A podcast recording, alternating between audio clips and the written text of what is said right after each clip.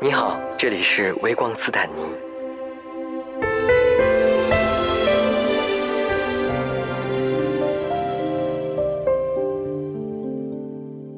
好，大家好，我是小弟，呃，今年三十一岁，然后呢，目前在多伦多的一家，嗯，汽车公司里面做汽车控制系统。嗯，现在过去那边已经多长时间了？来加拿大，我觉得应该已经十年了，接近。啊，已经十年了。对，我是二十二岁过来的嘛，今年三十一岁嘛。嗯。啊，那那已经很久了。对，所以就是，那就是咱们以这个同志的身份追溯回去的话，大概最开始是什么时候发现自己是同性恋的呢？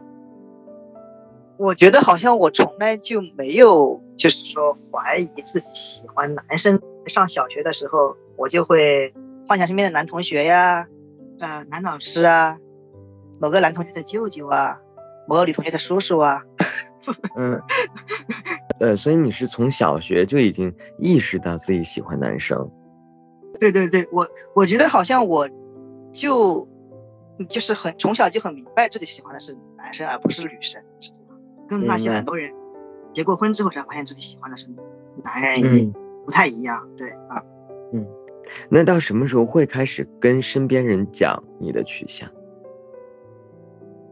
我感觉好像应该是上大学之后。对，他们接受情况怎么样？上大学之后，因为那时候没有微信，啊，一三年，呃，一不一二年，还没有微信，那时候应该还好，我觉得，就是身边没有人很排斥，就是你是同性恋，但是我没有很出柜这种。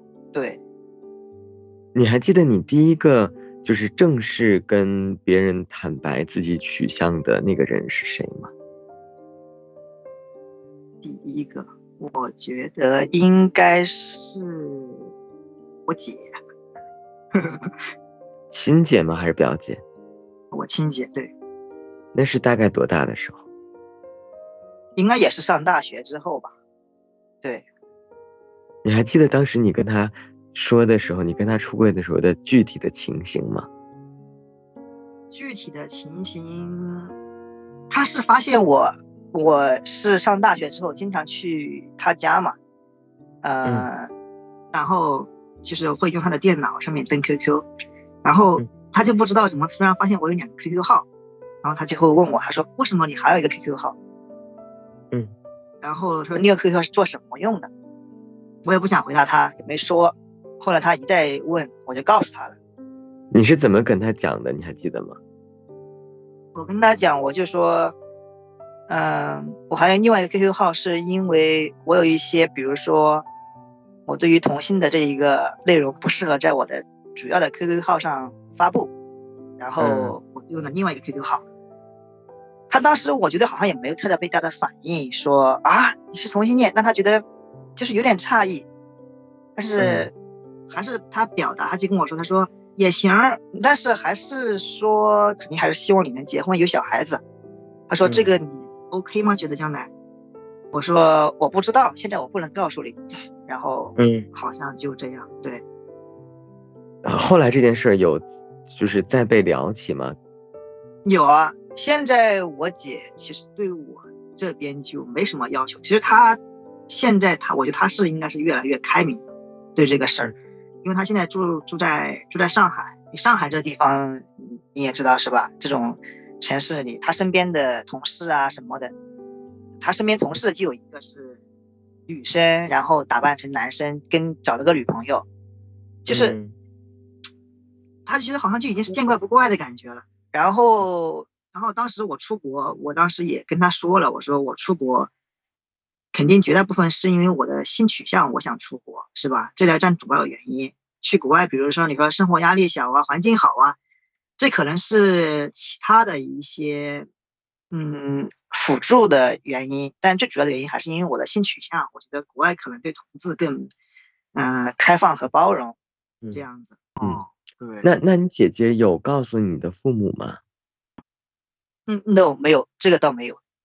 所以父母到现在都不知道。我感觉他们是有察觉到的，但是他们只是不知道怎么跟我讲，我也没跟他们说，因为从你看我现在已经三十一岁了，没有跟他们说过一个关于我女朋友的事情，是吧？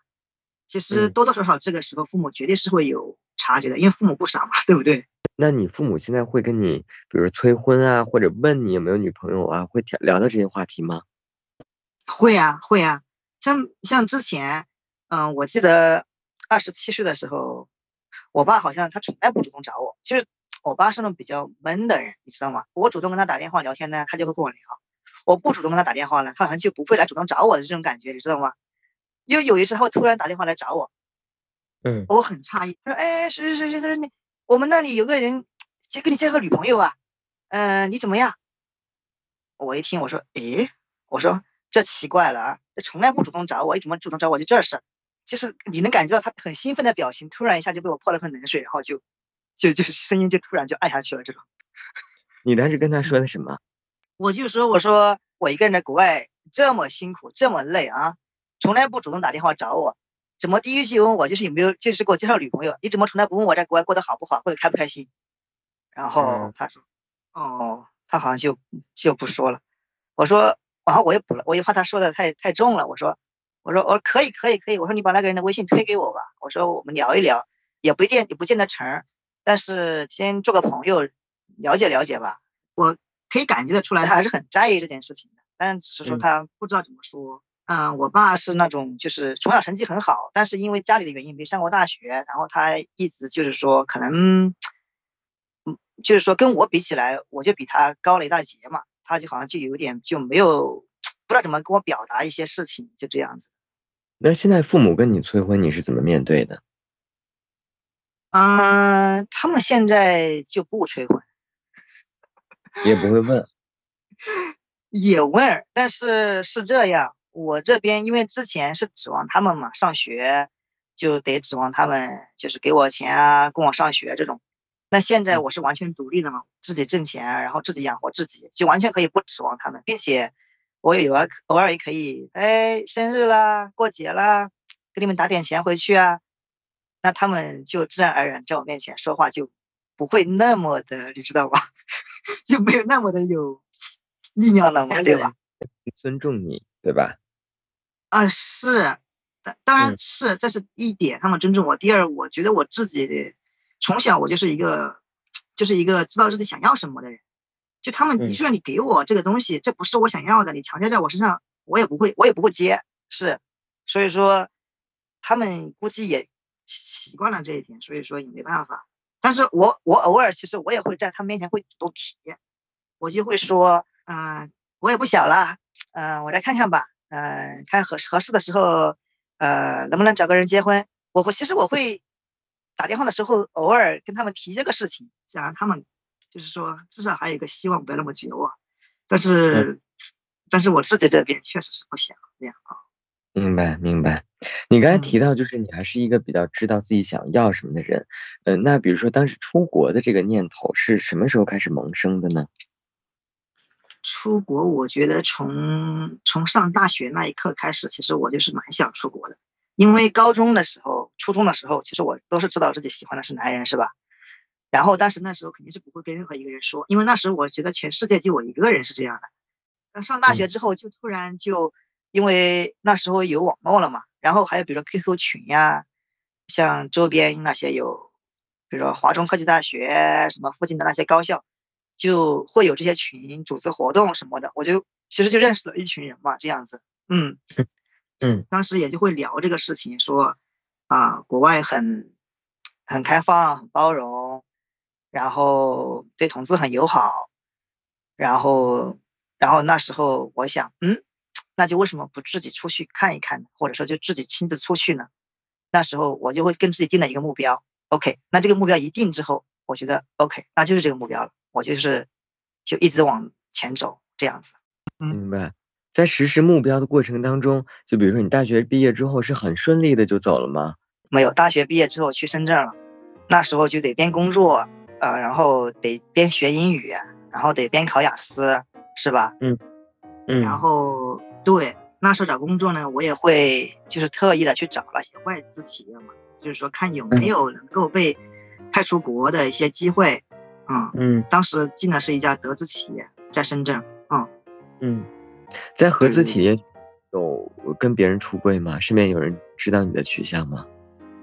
哎呀，我觉得上班了之后，反而我觉得是，我还真的是出柜了。那时候我也不知道当时那是还是年轻还是怎么回事，就还是我觉得我放的还是蛮开的，就是跟我玩，就是玩的其实跟我玩的最好的是个是个是个女生，呃，但是呢，我会都跟他说这些事情，他表示理解，OK，嗯然后呢，我当时我们公司还有一个德国人，我就会去问他这些问题啊，我就会问他在德国你们的那些同志怎么样啊？嗯，然后他吸了根烟，然后吐着烟圈跟我说：“嗯，你知道吗？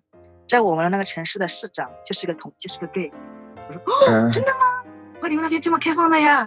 我说：“好好好啊好啊。”我说：“我也想去看看。”哦，这第二天的不对劲了。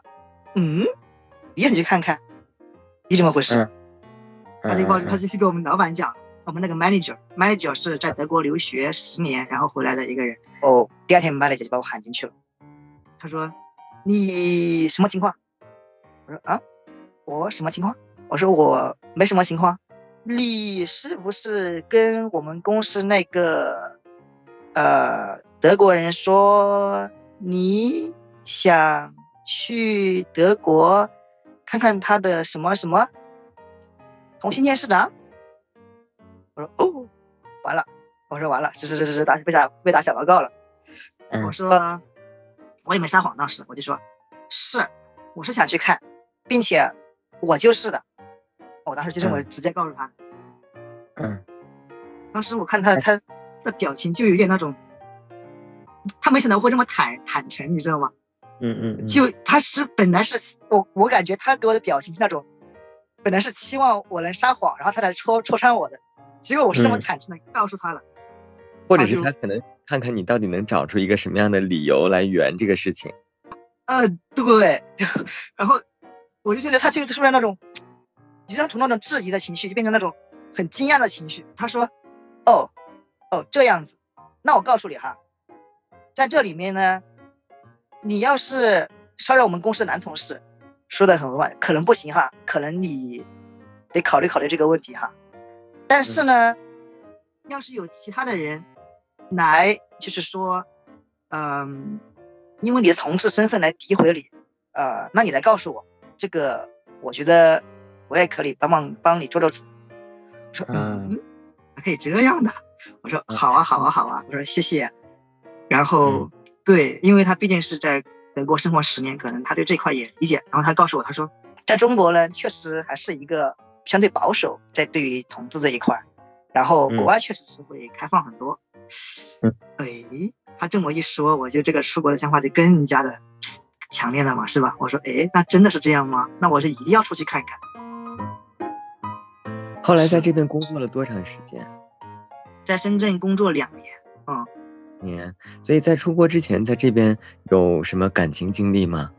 感情经历，啊、呃，我觉得就是对我影响比较大的一个人，就是一个富婆吧。但是。一听说 小鲜肉跟富婆在一起，好像会发生点什么，他对我的影响确实是很大的一个人。当时就是，啊、嗯，就是我跟他认识的时候是，呃，我刚住进去，刚去来公司工作刚两个月，我就不知道我们家的水怎么会掉到他们家去了。就你们家的水是漏是漏水吗？对，我住十五楼，他住十三楼，嗯、但是因为十五楼是凸出来的，十呃十四楼是平的。然后十三楼就凸出来的，就刚好我们俩真的阳台都是这样凸出来的，其实我们的水就不知道怎么会无缘无故掉他们家去了。嗯，然后有一天晚上我正在做饭，啊、切菜哟，炒菜哟，搞得不亦乐乎。然后，嗯，梆梆梆，他就把门敲开了。他说：“你好。”我说：“你找找谁吗？”他说：“你们家的水漏到我们家去了。”哦，我说：“哦，那不好意思哦。”我说：“那个应该这个应该怎么解决呢？”那还没等我说完，他就主动进来了。哎，他说：“哎，小伙子，你在做什么饭吃啊？”然后我当时也不懂哈、啊，我我就我我也没我我就把这个跟他漏水的事情忘记了，然后嗯。我们就就在这就在厨房里面聊起来了，就他就你看我做什么饭呀，然后问我做呃问我就是在什么工作地方上班啊，然后听说我嗯想出国，然后他就说还聊到想出国，聊的还挺多的。对呀、他我觉得当时他是一看到我，他应该是想认识我是吧？但是我当时不懂嘛，他就进来就跟我扯，然后说呃，哎，我姐在在美国，在旧金山，然后什么什么这那的，哎，你留个手机号码给我吧，到时我说不定可以帮助帮助你。我说哎，嗯好啊，好啊，好啊，我就赶紧把手机号码给他了，就就这样，你知道吗？这样你的外哦形是那种很招就是大龄女喜欢的人吗？我觉得是，呃，真是你这一点不说，我还真意识不到。我觉得我是特别招那种那种大龄女女人喜欢的人，真是这样的。包括在加拿大这边，你你属于什么类型？这个怎么定义呢？我不知道哎。嗯，比如说是是属于呃偏清秀一点的，还是说比较运动型的，还是说比较阳光型的，然后身材比较好的，还是说比较纤细的、文静的之类的？我比较喜呃，我比较喜欢健身儿啊、这是一个。然后我觉得我的长相应该算是比较，嗯，可能是呃年轻偏成熟一点的这样子。嗯，所以就是就是他就是呃可能会给人第一印象是身材本身就也很不错。嗯嗯，身材不错，然后可能比较稳重一点。我觉得我是这样一种，对，比较稳重。哎，是这样就会让人觉得还蛮靠谱的一个小男生。嗯，对，呃，可以这么讲吧，要不然不能自己夸自己啊。是，当时那个大姐大概是什么年纪？我觉得比我父母应该还差不多，可能或者稍微大一点点这样子。啊，那应该可以说是阿姨了。就是阿姨啊、应该不是大姐，阿姨，她女儿比我还大两大三岁呢，这样。哦，明白。然后认识之后，不是就把我手机号码要到了吗？后来我又不知道我家的我的我晾的衣服怎么就无缘无故掉到他家去了，就我就就我就搞不懂。然后，然后我就得下去敲他们家门。我说，嗯我说阿姨啊、我的我的我说我的衣服掉你们楼下去了，他们楼上那就是窗户上安的那个铁丝网啊什么的，我掉那里面去了。然后，嗯然后她就说，她叫她老公，你你你你快快去快去快去，帮他帮他帮他弄出来。哦，他就把我衣服弄出来了。OK，嗯那那么这这样，他一上来我一下去，那不这就认识了吗？然后嗯认识之后呢，富婆她是一个信佛的人，她很相信缘分。她说，诶，她真是有点缘分哈。然后，然后就就比如说会经常的就是你周末做什么呀？我说我周末也不做什么，可能学习啊，对，要考雅思嘛。我说要出国呀这种。他说有空我可以，呃，我想出去吃饭，你要不要跟我一起去吃啊？哦，当时我我说，哎，能免费请我吃饭的谁不去啊？哈，那就去了呗，啊，然后就请我吃饭，然后就是他们那个大学里面会过节会发电影票，他说，哎，电影，你要不要去看呀？我说好啊，好啊，好啊。我说干嘛不去呢？然后就去了。然后后来就是他约我去看电影啊、吃饭呀，在路上走，走的时候他就跟我聊天，他就说说你看哈，我还是再年轻个十几岁或者几十岁，我们就不可以在一起了吗？我说怎么会突然跟我说这个？嗯，说我说我说啊，是吗，阿姨？我说嗯，好吧，就这样的。我从那一刻起，我就哦哦明白了啊，嗯原来可能是喜欢我，但是当然我没告诉他我喜欢男的哈。我说阿姨是个男，要是个男的呢，我就才能考虑一下。他以为我在开玩笑，我说嗯哦这样的呀，你喜欢我老公啊？我说嗯 我说没有没有，我说没有喜欢你老公的意思。呃，我说不是，我说我开个玩笑而已。OK，他说哦，嗯行。去看电影的时候是吧？他就会时不时的去摸你的手啊，我觉得会很奇怪，你知道吗？我说嗯，我说怎么回事？嗯我就感觉这样，就是我是这反观到我身上，其实我是会这样。其实我在深圳那个公司上班的时候，我会这样做，就会时不时去摸一下我们男同事的手这样子，呃，然后跟别人说说话的，然后很很开玩笑的去去捏捏别人的胸啊，这样。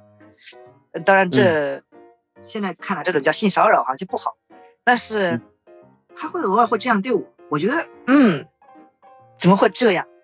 所以说嗯这就更加让我证实他确实是喜欢我，但是但是我我只能告诉他，啊，没办法是吧？因为这个这个，没有正面的，你有正面的这个拒绝他吗？或者说就是委婉的告诉他，比如说他很想跟你亲近的时候，你就远，你就走远一点嘛，是吧？这样子他就很明白了，是吧？他你说他到那个年纪，他很能明白。如果你愿意的话，那你不会拒，不会，嗯，不会远或者不会躲嘛，对不对？嗯，对他应该已经明白你是什么意思了。就这么一次之后，他觉得，嗯嗯，可能别人不喜欢，是吧？那别人不喜欢，那就不能够强求嘛，是吧？他自己也知道这点，所以说他觉得，嗯，那就当个朋友也行啊，这样。我跟你讲讲他，他其实是一个大学的老师，然后九十年代在深圳，然后呢，那时候就是不是分房嘛，就是就跟他们公司分了一套房，然后呢，那个时候就说工资只有八十几块钱一个月。八十年代、九十年代，那真的是深圳特别好的一个赚钱的时候。那时候，那中国的那个那个股市环境，那肯定是是涨得很厉害嘛。因为那时候就是供小于求嘛，供给就有需求。就是平安银行的不在深圳发行第一股的时候，他就去炒股，然后他就跟我讲这个故事。为什么说他对我是一个影响很重要的人？就对我的财商这一块儿，确实是很影响深远的一个人。他就跟我讲，他说那时候我就跟我老公去炒股。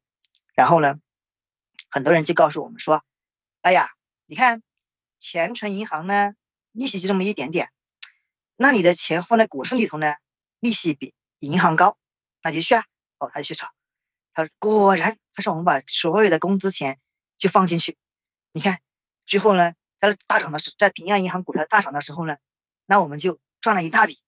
那时候又又没有信用卡，又没有卡，我们就跟老公俩。”用袋子抬着钱回来家里数，我说阿姨真的这样，回来回来数，说是啊，我跟老公这这两个就坐地上数，哇，赚了 好多钱的。然后呢，我们就知道啊，那股市确实是一个很好赚钱的机会啊。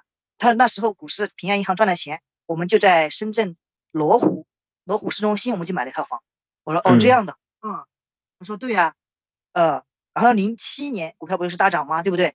他说我们又炒，炒了之后呢，我们在深圳的红树林买了一套房。我说哦，那都是深圳的核心区哦。他说对呀，你看我现在股票账户里头一千万，平安银行的股票的，你看四月份的股价是，那是二零一三一四年，一股是二十块钱，那我就买了五十万。那你看，那他现在从二十块钱涨到三十块钱，用四个月涨到三十，涨到一股涨到十块钱，那我五十万股一股赚十块钱，我就赚了五百万。当时我记得很清楚，他坐在那里啊，那是一个傍晚，他面前摆了一杯茶，拿着一个扇子，然后边摇 边说：“我钱是这么赚来的。”他说：“我告诉你啊，孩子，打工呢，只是饿不死，要真正的要要实现财务自由呢，你不能通过工资来收入来赚的。”呃，那那 P.S. 一下，这是二零一四年说的话啊。现在，因为现在这个这个时候全球大背景，经济不好，保住一份工作很重要。不是这个时候啊，就是我说那时候的意思。我一想，当时不太懂。我说，嗯，我从小受的教育不都是说，高中好好高考，考上一所好大学，大学好好上班，上完班之后找一份好的工作，呃，干一辈子吗？不是这个想法吗？嗯，我在心里这样想哈，没有这么说。嗯，但是。当时他这话说的我是记住了，然后后来等我出国之后，我越想，我越他觉得他这话说的有有道理，是吧？就相通过这个富婆再反观一下我爸，你看我爸这辈子，比如说每次过年回来就跟我说，嗯，明年呢我得去找个什么样的工去打啊，怎么怎么样。再到正月十五过了，我得去跟别人找一份什么工去打，就这种情况。你看，像我爸也是活了一辈子，但是我爸他他其实并不懒，他很勤劳。但是活了一辈子，他的人生为什么是这样的？到头来，虽然可能有支持我跟我姐上学，然后要付出他的很多呃这些收入，但是到头来，你看他一辈子也是这也舍不得吃，那也舍不得买，好像什么还是没有，对吧？你看他最后的收入和他最后的生活的这个感觉很不一样，对不对？所以说，我就从那时我想，我说阿姨，我说那你教教我呀，这块怎么弄呢？他说好啊，嗯，他说嗯，他说你的银行的钱钱就不要存到你的那个账户里头啊，什么，他就教我这样嘛，他教我嘛，那时候他对你的这个影响有被你实践，就是当中去去去应用吗？嗯，有啊有啊有啊，就是，啊、比如说在加拿大这边哈，去年前年两年，二零二零年、二零二一年那个呃股市大火的时候，对吧？嗯嗯。呃，然后我也去在里面去啊、炒股啊，呃，一年嗯。比如说我研究了一下，像银行利息可能一年百分之呃二到三的一个 interest rate，就是利息，对，嗯那在股市里头，去年呃前去年前年两年的它的增长率可能大概就能达到百分之十五到二十，对不对？当然有亏损的时候是，呃，但是问题是，嗯呃长期来看，它股市还是往上扬的嘛，对吧？是是这样的，对啊，嗯，所以相相对来说还是可以让自己的生活更好一些的那种，是不是？啊对，可以相对来说让自己的生活更好一些，并且呃，就是说，嗯，他也告诉他说，他说投资投资股市是一方面，然后更多的时间你要拿钱去投资你自己的未来。像加拿大、美国现在这么多好学校，对不对？他说你可以去读一个嗯名校啊，没问题啊。我说对，OK。他说他就跟我讲他的侄儿在美国开始学化学的，找不到工作，然后后来转学了个计算机，然后去 IBM，嗯，他说年薪大概是嗯二十二万美元。我说哦这样的，他说对呀，他说嗯，他说你去关注关注你这未来的趋势，对吧？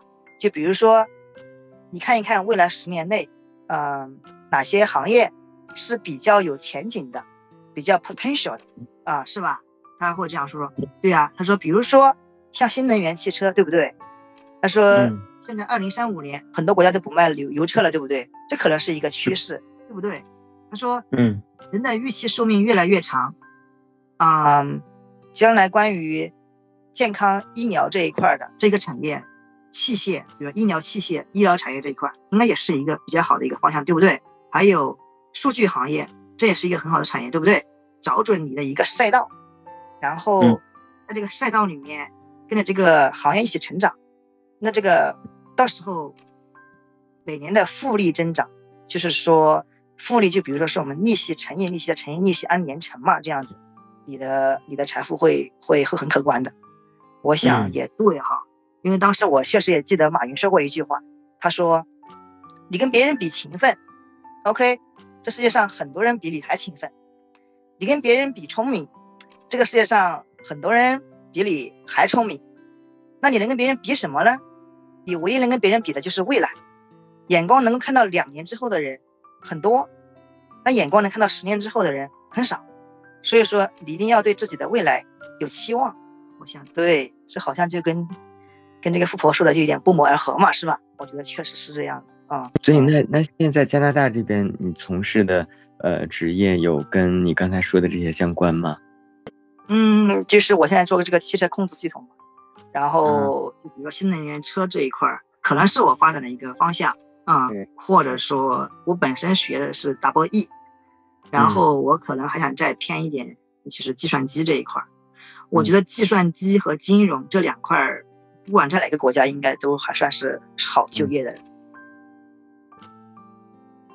嗯，所以现在说回到就是当时你出国，你后来出国呃很顺利吗？就是在大学毕业两年之后。不顺利。当时因为呃要工作嘛，还要考雅思，就出国之前都要考雅思这个东西，是吧？那应该出过国的人都知道。嗯，当时我是边工作边考，然后也没有去报培训班儿。嗯，我特别记得二零一四年那一年，真的很清楚，就是每天大概就睡六小时，然后嗯早上起来，呃，提前一个小时起来就去小区下面去读英语。啊，很多旁嗯边就是很多小孩子，大人送的小孩子上学了，就看着我这来读英语。嗯然后周末呢，我就在那个小区在下面做题目，就是做那个做雅思题目，就每天就睡六小时，然后还上班还学英语，过得其实挺辛苦的。对，那一年我记得很清楚。嗯，嗯，是，然后考了两次雅思，对，嗯就是第一次考失败了，然后第二次考勉强过，对，嗯嗯，然后才出来。签证也是第一次被拒签了，然后第二次才签过，我办的是什么签证？那学生签证。嗯啊，明白明白，就是申请了一个学校，以学生身份过去的。啊，对对对，还是过来上学，过来上学的。然后，嗯，然后就是办这个签证呢，呃，很关键一就是能通过的，很关键的一点，还得感谢我那个老板，是他跟我写了一封推荐信，然后我才过来的。嗯，在这个过程当中，这个阿姨有有后来有有帮到你吗？出国他倒没有给我什么建议，因为他没出国嘛，他没什么经验，他更多的就是说关于财务这一块儿，这哎是就是这些建议。对，我记得当时走的时候，他特别的那天晚那天中午走嘛，然后中午上完班，我记得晚上七点的飞机在香港，然后他在中午在家里，他说：“我告诉你啊，我从来不做饭的，在家里，他做的嗯包子。啊，炒的菜哟，在家里，然后我也不知道他有没提前跟我说哈，他就等想等我，比如说我也不知道是想给我一个惊喜什么的，然后他就说，等我已经就是坐上大巴准备走的时候了，一个电话打过来，你在哪里呀？我说我坐大巴已经走了呀。他说，哎呦，你这个人呐、真的是，怎么不说一声啊？我家里饭都做好了，哎呀，还是太年轻了，不懂什么叫感。我说嗯，我说我说我说阿姨真的不好意思，对不起对不起。我说我真的不知道你做完已经做上饭在等我。我我他说你再不做饭，他说你也你走也跟我说一声，你这样做不说就走了。我说、对对对对对，是对他觉得是你跟他不辞而别，对吧？对他觉得我跟他不辞而别，然后就我当时当然他我走那天他知道我是那天走，但是他说你知道那天走你得告诉我是吧？你得让我知道你什么时候走，并且他他在家里已经做好饭了，他以为我提前跟他说，他说你还来我家吃几口饭，然后但是我没有，他就觉得很比较的就是难过吧，这样对对对对。对，嗯，在过程当中，你有想过跟他出柜吗？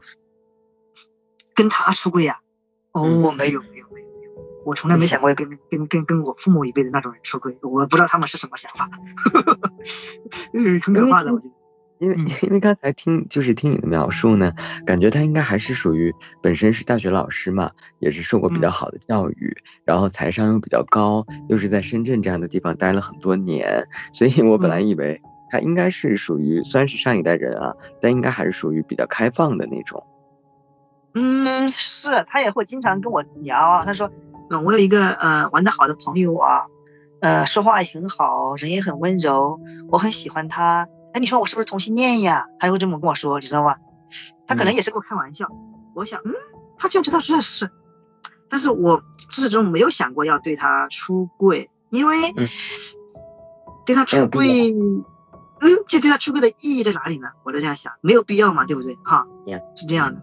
我不喜欢他，我直接拒绝他就可以了嘛，是吧？我跟他现在还有联系，但是我们聊的更多的都是关于这一个这一个就是财务这一块。嗯，就这样子。嗯嗯嗯嗯，因为你刚才说啊，你刚才说其实你出国的初衷还是希望，呃，同志这个身份能够获得更包容的一个环境嘛。那你后来出国之后，在这方面，呃，有没有什么非常明显的心得和体会？作为同志在这边的一些开放和包容程度，我觉得我感觉个人感觉就是确实是比国内呃开放和包容一些。包括像多伦多市中心 downtown 都有一个城市一条街叫 Church，呃嗯教堂街，就上面都是同性恋，每年就会有同志游行呀。包括我上了学，他们这边每一个大学里面都会有一个 LGBT 中心，对，就是专门去支持这些性少数群体。嗯，嗯但是我觉得关于就是这正式场合，比如说你上班的地方，是吧？比如说你的一些呃中国朋友的那些人的话，如果你觉得就是说跟他们是应该是保持一种比较正式的关系的话，就没有必要把这个事情告诉他。呃，嗯因为毕竟你说我是我是同志，虽然这不是什么坏事，但是我嗯自己感觉好像这也不是什么好事，对不对？是吧？嗯，因为毕竟它不是一个值得炫耀的东西，对不对？你比如说，你说我是我上了一个名校，是吧？我上了比如说美国的什么常春藤名校，OK，那你可以拿出来说一说，因为这是你自己努力得到的东西。但是同志这个身份，毕竟在这个普罗大众的印象里头，就算是基本上在发达国家这个这个里圈里头，嗯，他大部分人他自我认定还是异性恋，对不对？他喜欢的还是女人，男人还是喜欢女人，这个是占大部分的，这个你没有办法否认的。对，这个你没办法否认的。所以说，很多人他表示 OK，我支持，就是我理解，我支持，我赞同，但是，就是说。那总会有那么一小群撮人或者一群人，他会觉得，嗯，我不支持，我不赞成，或者我觉得你们就是不好，对不对？你有哪一次的经历是会让你觉得很明显的感受到你刚才说的这一点吗？可能有一个瞬间，你比如说当时那个同学，然后我就问他，我说，嗯，我说你，你说这边，嗯，哪里是同志比较多的聚集的地方呢？嗯，啊，当时他很礼貌的回答你。啊，这里这里那里那里，还微笑的跟你说哈，感觉嗯，好舒服，这个人嗯还蛮有礼貌的，嗯。然后隔了几天之后，他就发现不对劲了，他就对你有点不叫敬而远之吧，人家叫避而远之的感觉，你知道吗？嗯嗯，对对对对，我现嗯什么情况？然后后来发现哦，可能他就是不喜欢这个人，他知道你在问这个问题，他觉得 OK，他不好拒绝你，他就回答你，但是。他从他的内心里头，嗯，可能他不喜欢这这一类人，对吧？是，对，对，其实这也很正常，就是因为，嗯，不管在任何一个地方，肯定，呃，都会有相对来说，呃，对这群人有不一样的看法的人，都很正常，对吧？那那那后来就是在这十几年，在在这十年的过程当中，呃，在感情方面有没有遇到合适的伴侣？没有。很不幸的是，unfortunately。所以，那包括就是出国之前呢？出国之前在国内的时候，有没有呃心仪的对象啊，或者有没有同性的感情经历？暧昧也可以。当时会偶尔，比如说群里会约几个同志一起出来聚会呀，就这种是吧？聚餐呀这种，倒会有。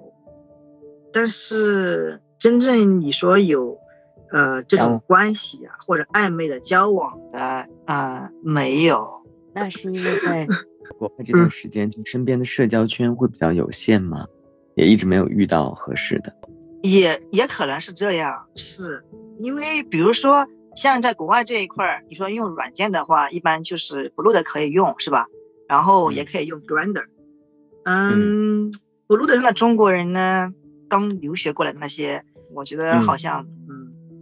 不太合适，嗯，要么就是还有那些年纪特别大的那些人，然后就一上来就要给你要照片儿，嗯，然后呃要不要做什么啊？嗯，我也觉得嗯不行，我是这样想哈，就是说嗯一个人长得帅不帅呢，身材好不好，这是他这是嗯你能够把别人吸引到你身边来的一个因素，但至于后来你能不能长期相处？真的得看你们的一个价值观和和一个个性的问题，对吧？那很多人，你说你在软件上聊的话，你跟我一聊，你比如说你能跟我聊点日常啊，或聊点你做什么工作呀，聊点你对未来的期待呀，或聊点你的的一些想法和你的一些人生规划，这些其实我觉得聊聊多了之后，我们相彼此熟悉了之后，我觉得我对你的外在可能会不那么注意，是吧？但是你一上来就要说要照片要这样的，那肯定你表明的就是是吧？这样子。但很多人在软件上都是聊这个，浪费时间跟你聊这个，那我就不聊吧。那我还是自己补点力，把自己的人生再过好一点，是不是可以将来我就能更好一点？比如说，当来，当来，将来我跟富婆一样，有钱 又有闲的时候，世界去你旅游，尝尝世界给我的男人。开玩笑。所以其实就是呃，在那边这十来年，相对来说，身边的。呃，生活圈啊，社交圈里面的同志，应该是不是也不是特别多？你觉得？哎，对，就是因为国外的环境跟中国又不一样，中国是人多嘛，这边的人就很少。嗯，我就是真正的能够说谈得上朋友的人，还都不是 gay，是这样的。对，就是说，对，能够有一个共同的。爱好啊，可以交个朋友是吧？或者有一个共同的兴趣啊，可以交个朋友，或者说你们有个共同的想法，想做什么事情可以交个朋友。除此之外呢，其他的你说好像就没有。对，嗯嗯，并且他们这边，嗯，有些地方不太一样的点在于，比如说，嗯，他们有的是直男，他也想找 gay 来玩一玩，你懂我在说什么吗？嗯，这个在国内我好像就没有有这种，就没有是听说过这样的。比如说四十几岁了，五十几岁了，我说的是老外哈，那些白人老外哈，就他结婚了，他也想找 gay 玩一玩，好多是这样的。嗯，对那对未来的规划现在是怎么样的？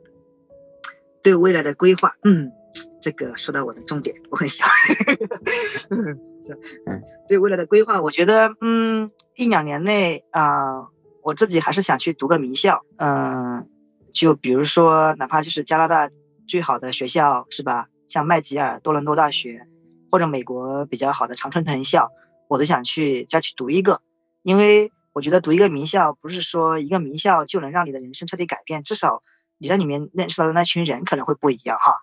我觉嗯得嗯，嗯，就是可能这是其一一点，然后嗯，第二呢，就是呃，这是一两年内，比如说五年内呢，我觉得读完名校之后，我就说像关于计算机这一块的，比如说或者说像我这一个 double E 这一块的，我想去进一个大厂，比如说像 Google 啊，呃、嗯。Facebook 能不能进去哈，或者说像英特尔啊、AMD 这种公司能不能先进去，呃，工作一段时间，呃，或者说能够找到志同道合的人，能有一个比如说 start up 的公司，比如说就是那种刚开创初创企业的公司是吧？能够有这种机会，或者说能够嗯来做一点中美贸易啊、中加贸易啊这些是吧？我觉得也挺好的。然后呢，嗯在投资这一块呢，肯定是更多的是，比如说要寻找一些投资机会嘛，是吧？像股市好的时候可以做做股票啊，股市不好的时候不可以是不是可以呃买买别的呀？这种是吧？呃，看看投资嗯回报率啊这一块儿，呃，嗯对，就是我希望在我四十岁的时候，嗯，我的人生能够比我三十岁的人生高出一大截，因为我二十岁的时候我没有期望我三十岁是什么样子的，所以导致我现在的、现在的三十岁感觉有点对自己很不满意。然后呢，我觉得我还想有一个自己的小孩子，嗯，这也是可能我自己努力的一个原因，就是说，嗯嗯，因为我觉得，就我一个人这一辈子过一辈子，就找到另外一半对象的话，这个这个真的很难。这个怎么说呢？呃，真的，我觉得中国人用缘分这个词很好，真的是得看缘分，是吧？就不是说我想找就能找到，嗯，这个很难。对，所以说我，但是我想有一个自己的小孩子，比如说，嗯，当然我就只是能是一个人走一辈子的话，我觉得有一个小孩子会不至于让你的人生那么孤单。然后呢，嗯这个小孩子将来说也不一定能够长成你期望的样子哈。